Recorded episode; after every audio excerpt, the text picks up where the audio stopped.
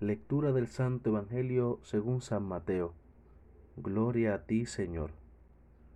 En aquel tiempo dijo Jesús a sus apóstoles, No tengan miedo a los hombres, porque no hay nada encubierto que no se descubra, ni escondido que no se divulgue. Lo que les digo de noche, díganlo en pleno día. Lo que escuchen al oído, grítenlo desde los techos. No teman a los que matan el cuerpo y no pueden matar el alma. Teman más bien al que pueda arrojar cuerpo y alma en el infierno. ¿No se venden dos gorriones por pocas monedas? Sin embargo, ni uno de ellos cae a tierra sin permiso del Padre de ustedes. En cuanto a ustedes, hasta los pelos de su cabeza están contados. Por tanto, no les tengan miedo, que ustedes valen más que muchos gorriones. Al que me reconozca ante la gente, yo lo reconoceré ante mi Padre del cielo. Pero al que me niegue ante la gente, yo también lo negaré ante mi Padre del cielo.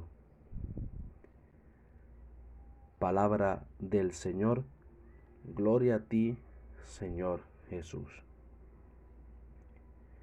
en la historia de la salvación han surgido hombres y mujeres que han asumido el proyecto de Dios y han comunicado su mensaje al mundo entero. Este proyecto de Dios consiste en manifestar la palabra de Dios al mundo, a un mundo cuyos criterios no van acorde a la voluntad del Padre a la voluntad de Dios. Estos hombres y mujeres, a pesar de haber asumido en sus vidas la misión de manifestar el mensaje de amor de Dios para el mundo, sufrieron en su propia carne la persecución, porque el mundo nunca se acomoda a los criterios de Dios. Jesús también sufrió esta persecución él siendo hijo de Dios, asumió el proyecto del reino y comunicó a los hombres el amor de Dios. Pero ese mensaje le llevó a la cruz donde murió. Pero a pesar de esta persecución, a pesar de haberle dado muerte, Cristo nunca cayó, sino más bien siguió manifestando la voluntad de Dios para con los hombres. Asumió con amor y responsabilidad la misión que el Padre le había encomendado. Hoy Jesús, a través de la palabra que nos presenta hoy la iglesia en este domingo duodécimo del tiempo ordinario, nos presenta el proyecto de Dios y nos invita a asumirlo con valentía, a asumirlo con confianza. Precisamente por eso se dirige a los apóstoles, aquellos que viven en intimidad con Él, y les dice que no tengan miedo a los hombres, porque no hay nada encubierto que no se descubra, ni escondido que no se divulgue.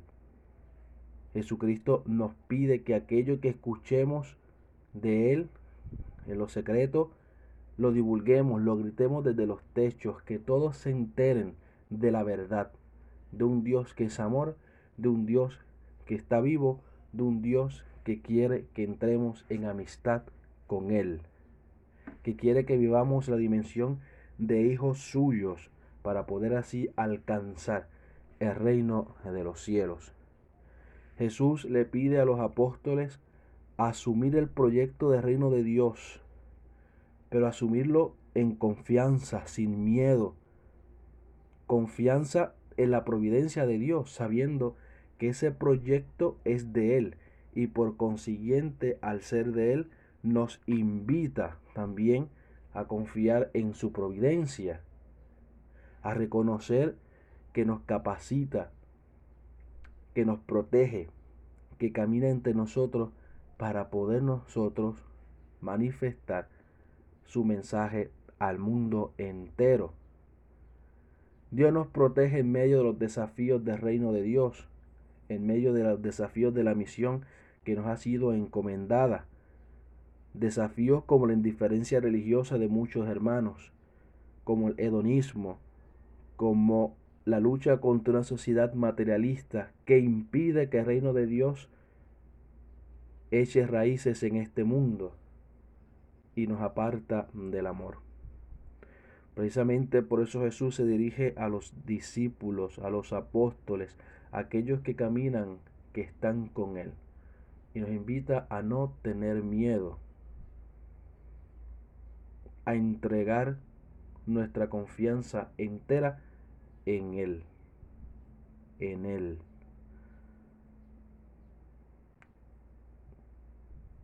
¿Qué tanta confianza tenemos como para asumir con radicalidad el proyecto de Jesús en la cotidianidad de nuestro mundo?